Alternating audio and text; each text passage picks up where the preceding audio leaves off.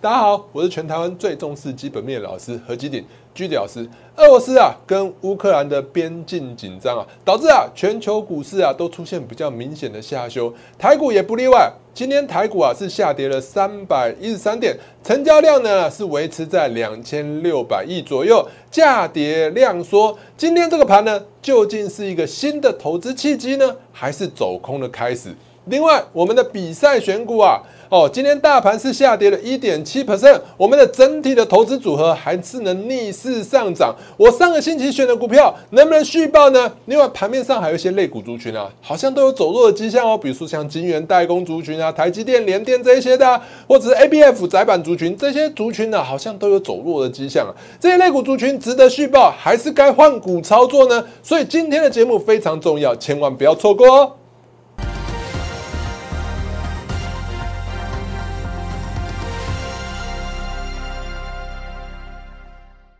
各位亲爱的观众朋友们，大家好，欢迎收看今天的股市航海王。一样在开始之前呢，先给大家看一下我给大家的盘前资讯。来，在盘前资讯的部分，我早上跟大家讲乌克兰跟俄罗斯之间的关心紧关系的紧张啊。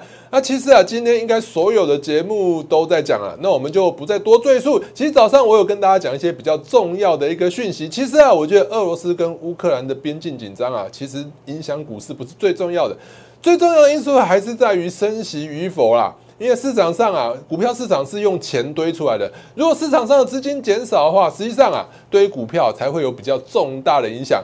如果说呢，俄罗斯跟乌克兰开战啊，全球资金是继续放钱的话，其实啊，股票甚至有可能会逆势上涨。因为什么？钱太多了，不知道摆哪里去啊。好，所以呢，我要跟大家讲啊，如果说未来要升息的话，我早上跟大家讲，升息的状况之下，其实很多老师会喊说。万九两万，其实啊都很难呐，因为资金没有那么多，没有办法把所有的股票全部都拉起来。所有股票没有办法全部拉起来的话，指数就没有办法一路像过去一样，两千点、三千点一路的向上涨。所以呢，我觉得啊，指数只要能维持在相对高档震荡，慢慢走高的几率比较高。那现在的投资重点是在于哪里？在选股啊，选对股票啊，你才能赚钱啊。选不对股票，坦白说，你做指数现在来讲是越来越难做。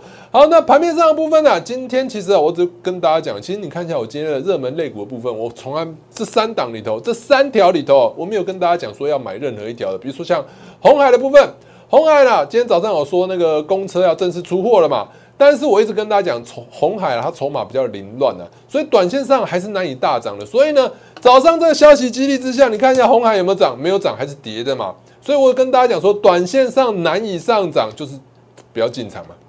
好，另外电动车电池相关的模组部分，因为最近英英要升息，所以我都尽量帮大家找一些殖利率比较高的股票，哎，看能不能进场做操作。那我们可以看到。新普跟顺达的部分呢，它的值利率都有六 percent，在升息的情况之下，值得长期投资。但是我有没有讲说马上进场，马上追进去？没有，要看清楚，要看到完，好不好？好，其实我给大家盘前资讯，真的都是应用在盘中啊，都还是非常可以实用的。你看一下，我说可以等到什么？K D 跌到二十的时候，三天不创新低啊？对不起，这想想错了，三天不创新低啊，再可以考虑分批布局啊。好，所以呢，今天可以看到，其实我要跟大家讲，分批布局，既然是做长线的，就是怎样，就是就是不能现在进场买进嘛。所以我们可以看到今天的新普啊、顺达，对不对？都还是向下跌的嘛。所以这两档股票呢，我认为啊，是先暂暂时可以放在大家口袋名单，因为殖利率很高。如果你是一个喜欢长期投资的朋友的话呢，我觉得这两档股票可以放在你的一个观察的名单里头。另外，今天那个国巨跟那个华新科都有透露说，被动元件啊是景气回温的。但是被动元件别被动元件景气回温的话，其实今天国巨跟华新科其实一样受到大盘的影响嘛。那我认为你如果要观察被动元件的话，不如观察我们之前跟大家介绍的光洁的部分。光洁的部分，我早上有跟大家讲，放在口袋名单哦，持续的留意，不要下跌就买。我认为啊。震荡不跌，再进场买进会比较好一点。等一下会跟大家讲一下到底怎么买。好，早上呢我也会帮大家画一些图形的部分。早上我跟大家讲道琼指数期货有没有预估的区间，应该在这边。预估区间我都帮大家画出来，也就是说呢，我不认为会一路的往下走空，一路的往下跌跌跌跌跌。早上就已经出现了反弹八十点。那另外，如果说这两天没有发生就是战争，我坦白说根本就不可能战争。二月十六号哪有人战争会先跟你讲好哦？我们来二月十六号来打战，不会啊。俄罗斯真的要打，也不会跟着听着美国说，你说二月十六号打，我就二月十六号打，那俄罗斯多没面子啊，对不对？所以这几天呢，我认为是震荡的几率比较高，所以我帮大家画出一个就是盘整区间。另外呢。最近为什么呢？股市啊跌的比较大，其实啊最主要原因其实大家只看到第一层哦，战争很紧张。其实战争很紧张，为什么会造成股市的下跌啊？因为油价又在创新高，有没有？早上我跟大家讲，油价又在创新高了。油价在创新高，我刚跟大家讲什么？我说升息才是影响股市、房市最重要、最重要的因素。因为啊，升息的情况上，市场资金减少。市场资金减少，就没有没有人有钱可以投资，没有人有钱可以投资的话，大家想看，股票怎么涨，房子怎么涨，难涨啊，对不对？好，所以呢，如果说呢，原油持续向上涨，第一个会造成通货膨胀嘛，通货膨胀，那央行又要开始怎样升息，升息，升息，央行升息，升息的话，哎，那市场上资金就减少，资金减少的话，哦，就房市、股市都不好，所以呢，你会发现。布伦特原油指的指数呢，就是国际原油指数呢持续的向上，国际的价原油的价格向上哦，那就可能会加剧美国升息的速度。但是坦白说，三月升息的几率是不高的。我认为四月、五月以后升息的几率会比较高。那后续的盘势道怎么看呢？千万不要错过我给大家的一个盘前、盘中、盘后的资讯。来，在赖的部分呢，你可以加入我的一个赖的媒体群组。直接打开你的手机相机，扫描这两个 Q R code 就可以加入我的 lie 跟 Telegram 的群组。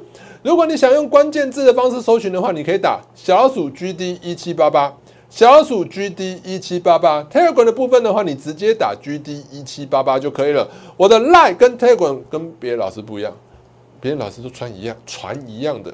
我的 Line 跟 Telegram 的部分呢，其实都有讯息上的差异。我在盘后的部分，我会特别写一个盘后的文章给赖的一个投资朋友，所以呢，喜欢我的一些分析文章，千万不要错过赖的这个群组，有问题也可以直接在那边询问。另外，我们的 YouTube 频道还有脸书的频道，也千万不要忘记做订阅。打开你的手机相机，扫描这两个 QR code 就可以直接加入我的 YouTube 还有脸书的频道。以上频道所有的分析内容都免费赠送给大家。所以呢，大家想要知道最新的投资资讯的话，一定要加入我的相关媒体频道。至于呢，我们的比赛选股的部分呢，上个礼上个星期我一直跟大家提醒啊，有一档股票你一定要注意，那档股票就是我们上个星期选的股票，叫做什么？叫做以强科啊。以强科的部分是我们上个礼拜的比赛选股，选完之后呢，你会发现从二月七号它就创新高，创新高之后呢，就维持高档震荡之后，震荡之后呢，二月十二一号上个星期五又再创近期的新高，应该说精确的来讲叫做收盘价再收过近期的新高。那到今天呢，大盘是涨还是跌？大盘跌了三百多点，他老兄还能逆势上涨半根停板，你说强不强？所以上个星期就有跟大家讲要持续的注意。好，那这礼拜的比赛选股的部分呢，我们是选了什么？长荣行、合金、台盛科、森达科，还有灿星旺。这中间的关系呢，我跟大家讲一下。其实啊，大家会发现最近啊，金源代工好像很差，但是其实细金源的部分表现还是不错的。我们可以看到台盛科的部分今天还是有在盘中是一度的再创新高。那上个礼拜的部分，我们可以看到我在金源三雄的部分呢，我只选了什么？我只选了一个台盛科跟合金的部分，我没有选环球金。为什么会这样？大家可以看到，从营业利益的部分，我们可以看到，营业利益不管是在黄色这一条叫做环球金，或者是红色这一条合金，或者是蓝色这一条合金，全部都是向上涨的。但是有一家有没有看到，在税后净利的部分，这边还是要跟大家解释一下，税后净利。跟什么营业利益、税后净利跟营业利益这两个之间差了什么？差在业外收入。业外收入差异的差下去之后呢，你会发现环球金本来是赚钱的，加了业外之后就变成赔钱。应该是不是说赔钱呢？这叫做少赚了。抱歉，这叫做少赚。那其他的部分呢？我们可以看到，不论是合金还是台盛科。都是持续的向上。这代表什么意思？环球金啊，前一阵子收购四创失败之后呢，那个第四季啊还会有什么？还会有一些费用的产生。所以呢，大家对于最近都可以看到金元三雄的部分啊，环球金的表现呢，就是比起台盛科跟合金来的更差。我们可以看到今天的环球金的部分，今天环球金表现就是更不如预期了。环球金，我们可以看到今天是不是一样是那边低档震荡？那这低档震荡之后呢，还有可能会怎样？再跌破一个七百块的整数关卡。那相对来讲，台盛科呢？台盛科呢？上一次啊，被环球金影响之后下跌之后，立刻能拉回来，代表说下方的买盘是非常强劲的。下方买盘非常强劲的话，短线上来讲呢，在买盘的支撑之下，短线还蛮有机会持续的再创新高。所以呢，我这礼拜比赛选股才会选择台盛科。那台盛科的部分呢，如果台盛科能持续的向上创新高，细晶圆的部分呢，细晶圆呢最近在涨价。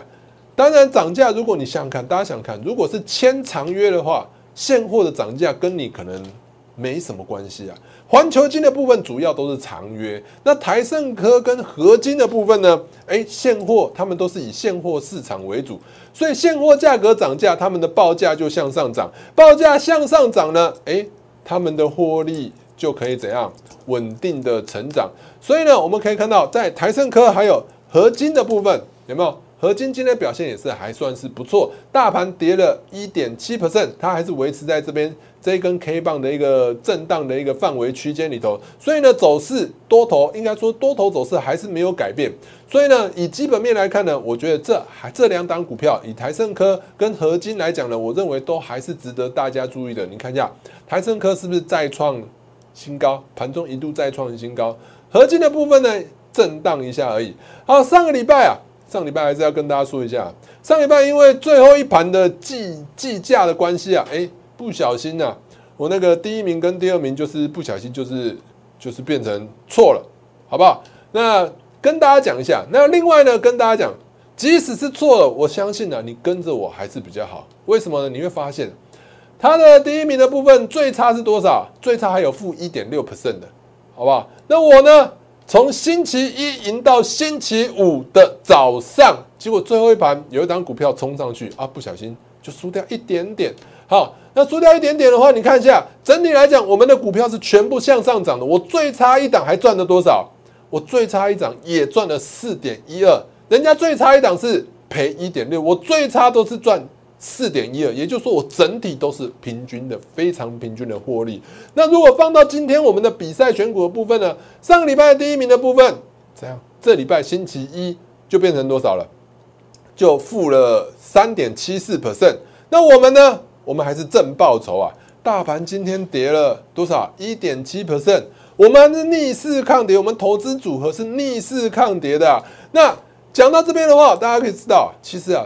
这一季的选股比赛得最多冠军次数的还是我嘛？一月九号冠军，二月六号冠军，上一季的冠军也是我嘛？上一季我们创造了六十五趴的一个整体的获利，所以呢，整体的冠军来讲，得了次数最多的还是我。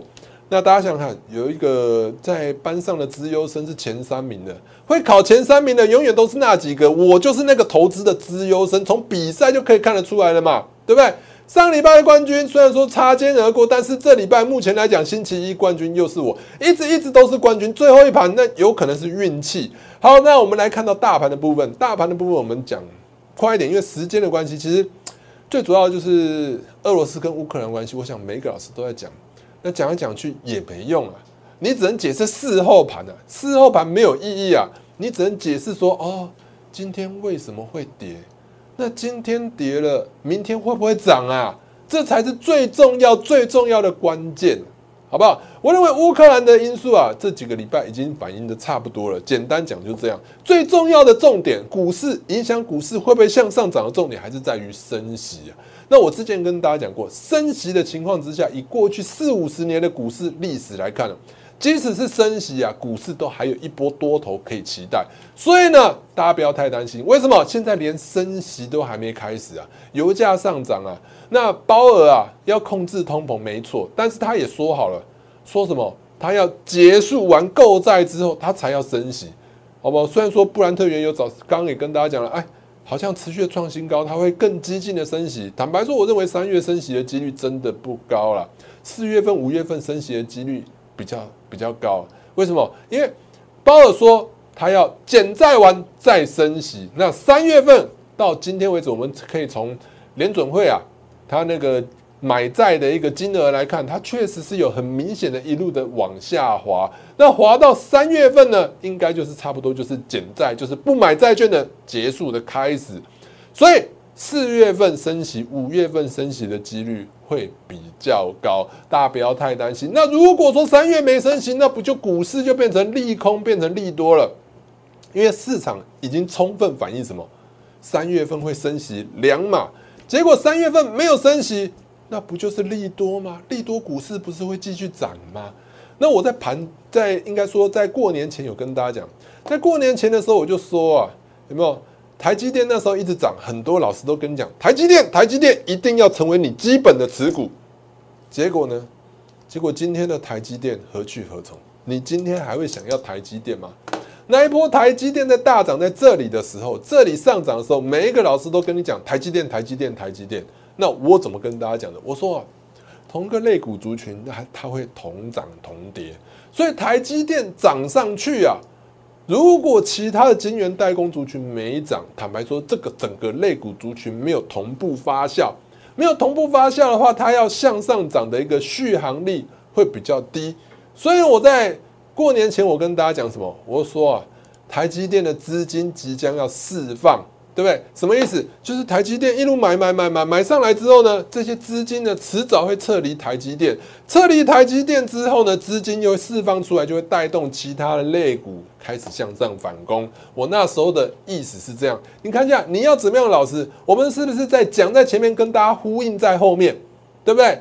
要跟大家讲说未来会发生什么事，而不是怎么样一直在跟你解释现在现在现在。每一台都嘛知道说乌克兰乌克兰乌克兰，你再去讲乌克兰没有意义，重点是乌克兰过后会发生什么，会不会继续涨才是重点。好，所以呢，我认为啊，大家可以看到盘面上啊，以大盘来看呢，大盘的话，其实资金在紧缩的情况之下，指指数啊会震荡震荡向上涨的几率会比较高了，不会像过去一样很顺势的大涨个几百点几百点几千点这样上去，这几率是低的。所以之前有老师在喊什么万九啊、两万啊，其实我只有喊到一万八千五百点，对不对？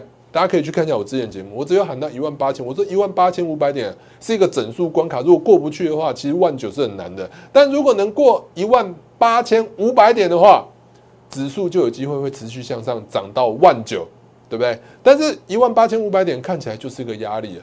好，那所以呢，指数其实重要性已经不高了。既然指数重要性不高的话，其实投资现在投资啊，类股族群比较重要。刚大家刚刚跟跟大家讲了嘛，台积电的部分，台积电的部分，刚刚跟大家讲说，这一波上涨的时候呢，其实啊，像联电啊、力基电啊、世界都没有跟上，所以我就觉得台积电涨势是不会太太久的。所以你看一下二三零三的部分，联电的部分很多人有，联电今天又在破底了，对不对？六七七零的力基电的部分也是在破底了嘛？对不对？所以金元代工族群整个类股族群都不太行了，所以金元代工族群真的不太适合操作。如果手上有这些类股族群的话，逢反弹会建议换股操作会比较好。还有最近啊，有很多老师在跟你讲 A B F 窄板，A B F 窄板过去我做过，我们之前有跟大家讲，我们获利了结了。那时候三零三七的星星嘛很强嘛，那这两天的星星又涨起来，很多人又开始跟你喊那个星星 A B F 窄板的部分。那其实我还是没有那么看好这一块了。为什么你会你会发现呢？南电表现没有很好嘛？南电是不是继续跌？同一个类股族群会同涨同跌嘛？星星独涨没有用，之前就发生过了嘛？大家可以看到三零三七的星星那一波在上涨的时候，三零三七的星星这一波在上涨的时候呢，其实南电跟锦硕就没有在涨。我们可以看到在十一月到十二月这一块，好不好？星星是向上涨的哦。可是你去看一下南电的部分。南电是不是都十一月、十二月是不是没有涨了？涨不上去了，没有办法再创新高了，对不对？所以呢，它后续就持续向下跌了。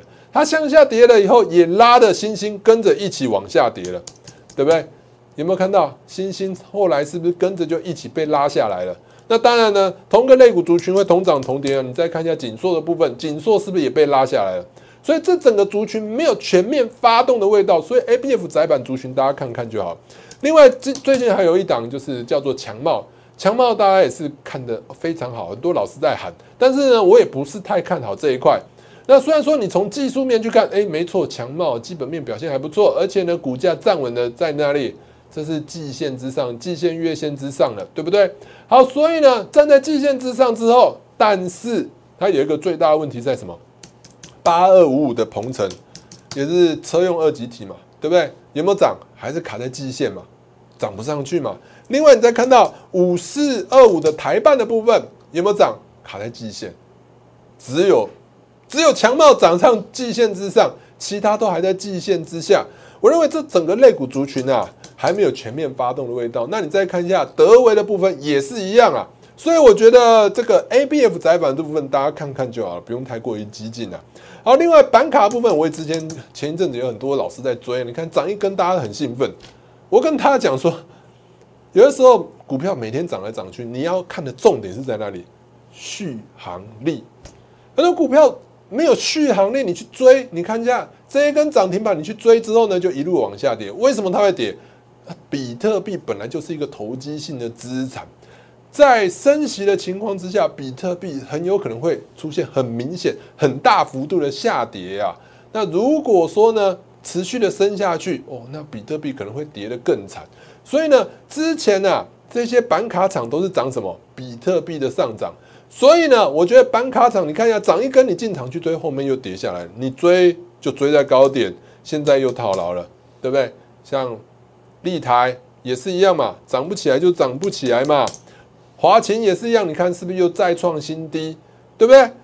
那最近还有什么？最近老师还有很多老师在喊三四五五的油田嘛。那你看今天是不是也跌停，对不对？大涨股票向下跌是会。跌停比较容易跌停，没错，涨的也是比较快。但是呢，你去追高，是不是就跌下来？最近的股票，其实我认为，除非你在底部有部位啊，就是你是慢慢买上来的，否则啊，真的不要太过追高啊。那再来就是资金控管的部分也是非常重要，不要一次买太多啊。我认为是慢慢买，分批慢慢买，因为没有人能买在最高点，对不对？对不起，是买在最低点，卖在最高点。所以呢。如果说你没有办法把握说现在是不是最好的买点，就是分批慢慢买，是现阶段最好的一个操作策略的部分。好，那讲了那么多，我觉得哎，比较不适合进场的，那有没有比较适合进场的？那其实我最近跟大家讲的就几个类股族群而已嘛，有什么 mini LED，对不对？还有什么空运嘛，对不对？空运相关的类股族群也是值得大家去注意的，对不对？还有什么类股族群？还有比如说像是，比如说哦，伺服器相关的类股族群，其实也是值得大家去注意。其实我最近跟大家讲的类股族群，就差不多就是这一些而已。还有记忆体啊，所以总共几个要大家去注意的，哪几个？航运，对不对？记忆体，Mini LED，对不对？还有什么？还有还有所谓的一个伺服器，伺服器相关的类股族群，这四个哦，这四个，你看一下我。节目已经讲了好几集了，讲来讲去都是这四四个类股族群而已。好，所以呢，我们来看一下航运类股的部分，空运的部分，我一直跟大家讲，空运的部分表现会比海运来得好。今天可以大家看到，今天海运早上啊可以说是表现的非常的强势，但是呢尾盘呢，我们可以看到，比如说像长荣航啊、华长，对不起是长荣啊，是不是又拉下来了？或者是本来涨最多的是万海的部分，是不是也有稍微涨幅的收敛？啊，为什么会这样？其实大家可以看到早上的报纸啊，其实航运类股啊，我之前跟大家讲，基本面非常好，但是因为筹码面的关系啊，所以呢，它比较难上涨。只要涨上去，就有很多上方的套牢卖压，就开始接下来要敲敲敲把它出掉。好，但是空运的部分就没有这个问题，而且空运还有什么题材？空运还有国际旅游的题题材啊，所以呢，即使是今天的空运的部分，虽然说诶是收黑，但是它整体还是维持在相对的一个。高档的部分，不论你是看长荣航还是华航的部分，都是一样，它是维持在相对的一个比较偏高档的部位震荡而已。大盘跌了一点七百分难免会受到影响。但如果大盘涨回来的话，那它就会顺势涨更多。好不好？好，所以呢，其实空运的部分会比起海运更值得大家去关注的。那我刚刚讲的空运为什么比较强势？第一个就是国际国际旅游会有想象空间嘛。那国际旅游会有想象空间的话，大家可以看到，今天是整个肋骨啊族群像串葡萄一样串串串串起来，对不对？串起来哦。你看一下，除了长航跟华航的部分，还有什么？灿星网其实今天也表现的不错哦。灿星网的部分是不是旅游、空运、旅游是不是都起来了？灿星网今天是不是再创新高？而且这也是蛮漂亮的一个换手，上次跟大家讲过了，对不对？好，所以呢，再还有什么？凤凰，凤凰日子是旅游，今天逆势都抗跌向上涨喽。还有雄狮，大家都哦，疫情疫情很惨，你会发现雄狮也向上涨了。好。再看到了一个机体的相关类股族群啊，其实有的时候你去有一些追来追去追一下油田，对不对？追了油田之后，结果油田又跌。我那时候就跟大家讲，如果你真的没把握，你就是专心就是做一档，比如说像八二九九的群联，就是我们一直一直不断的看好，只是因为它的股性会比较稍微差一点点，比较容易震荡震荡才走高，所以呢，我们只有几个清代的部分呢，比较就是。适合长报的清代啊，才有买这一档股票。所以你看一下，我们之前在年前年后都一直跟大家提醒，然后就向上涨了嘛。涨了以后到今天，很多人说啊不看好记忆体，结果你看记忆体今天的记忆体有多强？群联是不是下跌之后马上收起来？我认为这最近啊，群联有可能是另外一个买点。你看一下今天的部分，大盘是大跌的，因大家可以看一下华邦电的部分，华邦电盘中一度大跌。哦，大家都觉得很担心，结果是不是又拉了一个很长的下影线，对不对？就拉起来了，对不对？那你再看到南亚科的部分，南亚科今天呢也是一样，是维持相对的高点，几乎没点，大盘在跌了一点七，它老兄只跌了零点三。维持相对强势，相对的高点，随时有机会会再创新高。万红的部分呢，其实也表现的不错。其实记忆体相关的类股族群，早上还人还有说啊，万红不好，万红不好。我一直跟大家讲，记忆体类股族群，大家去看一下，你的手机记忆体是不是越来越多？未来不管是要发展物联网、自动驾驶，对不对？还有元宇宙，甚至是元宇宙，哪一个不需要记忆体？所以记忆体的趋势啊是持续好转的。所以我觉得记忆体啊是值得大家持续的去观察的。另外，我们之前还跟大家讲了哪些股票？Mini LED 嘛，Mini LED 我说最重要是谁？富彩的部分，今天富彩是不是跌完之后马上拉起来收平盘？这就是跟大家讲过，大盘在下跌的时候，反而是大家什么观察强势股的最好时机。强势股呢就会怎样？大盘下跌，它可逆势抗跌。大家可以看到，富彩是不是逆势抗跌？我跟大家讲的 Mini LED 族群最重要的就是富彩的部分。但因为我之前也跟大家讲，它的股性会比较震荡一点。我认为啊，最近来讲，说不定是最好的买点快要出现了。好，所以大家可以去持续注意 Mini LED 的部分。那伺服器相关的，我不是说，哎，从什么金相店。金相电博智嘛，我们可以看到金相电的部分，金相电是不是也是逆势抗跌，对不对？这逆势抗跌的话，后续就有机会会再创新高。还有什么？从金相电博智延伸到伺服器有哪些？就散热，三三二四的散热双红是不是也逆势抗跌？三零一七，三零一七的旗红伺服器散热是不是维持在相对高档？大盘跌一点七，它老兄只有跌零点四，你不觉得这就是相对非常的强势吗？再看到就是连接器的部分，从伺服器从什么 PCB 到散热到连接器，其实都有不错的表现。像我们可以看到连接器的部分有什么茂联。茂联大家可以看一下，茂联是不是也是逆势抗跌？但是这股价比较高，所以一般人可能会比较没有去看好。那教之前有教大家一个比较重要的什么技术分析的一个指标，就是如果出现高档爆大量下杀拉回，就是最好的一个买点。比如说我们刚刚看到有没有？我们之前讲的什么预创啊，也是一样，我们就是用高档爆大量下杀之后，这边收回。进场买进之后赚了一百二十二趴，这叫换手成功嘛？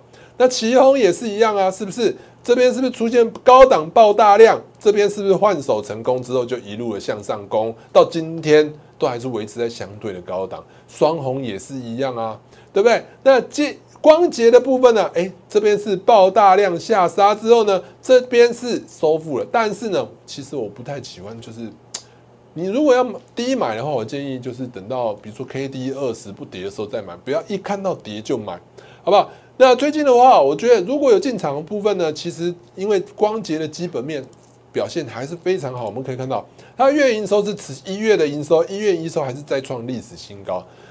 随意表的部分呢，你会发现毛利率、盈利、净利率都是持续的向上创高，EPS 也是持续的向上创高。所以短线上来讲呢，可能会有什么基本面，应该说技术面，诶，有点出现震荡，是受到大盘的影响。等到大盘回稳，它就会跟着向上了。所以呢，我觉得光洁的部分会在八十到九十块之间震荡的几率会比较高。好，那所以呢，我建议其实下跌先不要买，等到。震荡的时候再去做考虑，就是震荡不跌的时候再去做考虑。好，另外换手的部分，刚刚也跟大家讲了嘛，比如说像今天有一档股票叫做神准，神准是出现高档爆大量向下杀，向下杀之后，如果说它后续后续能收在诶这边高点之上，这边有形成一根，我认为啊也是另外一个换手波，大家可以再去注意一下。好，灿星网的部分也是一个活生生的例子嘛。大家可以看到，我们上次就跟跟大家讲了嘛，这边高档爆大量，这里有没有？这边是收复之后呢，今天是不是持续的再创新高？刚刚高高档爆大量是不是这边换手成功？第一根是不是在这里？那今天是不是再创新高？大盘跌一点七，他老兄涨了多少？他老兄涨了多少？涨了对吧？五点三六 percent，将近半根涨停板，你说强不强？对不对？好，所以呢，另外我们也是用这样的方法找上像森达的部分呢，森达部分今天也是创新高拉回，那明后天呢，我认为啊，如果是能收在这个上影线之上，还是蛮有机会可以持续的进场。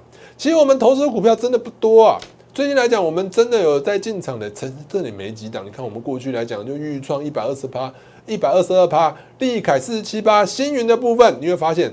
你看一下，我们出掉股票，后续都开始向下跌了。五二七的利凯是不是开始往下跌了？对不对？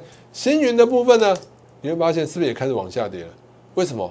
因为半导体，你会发现台积电、联电都开始跌了，半导体设备厂就开始出现筹码的松动。所以呢，之前很多老师喊得很凶的什么三幅画嘛，三幅画是不是也开始往下跌了？对不对？而且今天快要跌一根了。是不是很可怕？所以这些类股族群其实都不能做。其实我们早就先获利了结出掉了。那我们之前跟大家讲，我们一直在布局的这一档长虹行的部分，长虹部分呢，虽然说今天是出现了高档震荡，但整体来讲呢，哎，多头格局还没改变。你看一下，我们从布局开始，它就一路向上垫高垫高。今天受大盘的影响，稍微震荡一下而已。所以呢，我认为啊，整体来看呢，后续可能还有机会可以加码，但是你不要乱进场啊。因为我们有比较低的成本，我们 balance 到现在还是赚钱的。我们震荡出场还是赚钱。你现在呢乱进场就跌下去，你可能会输钱。所以我觉得投资来讲，你要看清楚现在的位阶怎么操作，不要一下买太多。好，所以呢，其实经济日报的比赛，我们之前来讲，很多老师都跟你讲绩效很好，绩效很好，但是都拿不出证据。你看，真的能拿出的证据，大概只有我吧？你看一下。上一季我们是获利六十五趴，我们这一季冠军次数还是最多的，一月九号、二月六号是冠军。所以呢，你现在不知道你盘面上要投资什么，想要跟我们一起进场操作，我们就是这四个类股族群去做操作，就是我刚跟大家讲的。想要跟我一起去操作这些类股族群的话，可以通过下面的电话，或通过我们旁边的 line，把握现在最佳的一个进场机会。我们明天见。立即拨打我们的专线零八零零六六八零八五零八零零六六八零八五摩尔证券投顾陈彦荣分析师。本公司经主管机关核准之营业执照字号为一一零金管投顾新字第零二六号。新贵股票登录条件较上市贵股票宽松，且无每日涨跌幅限制。投资人应审慎评估是否适合投资。本公司与所推介分析之个别有价证券无不当之财务利益关系。本节目资料仅供参考，投资人应独立判断、审慎评估并自负投资风险。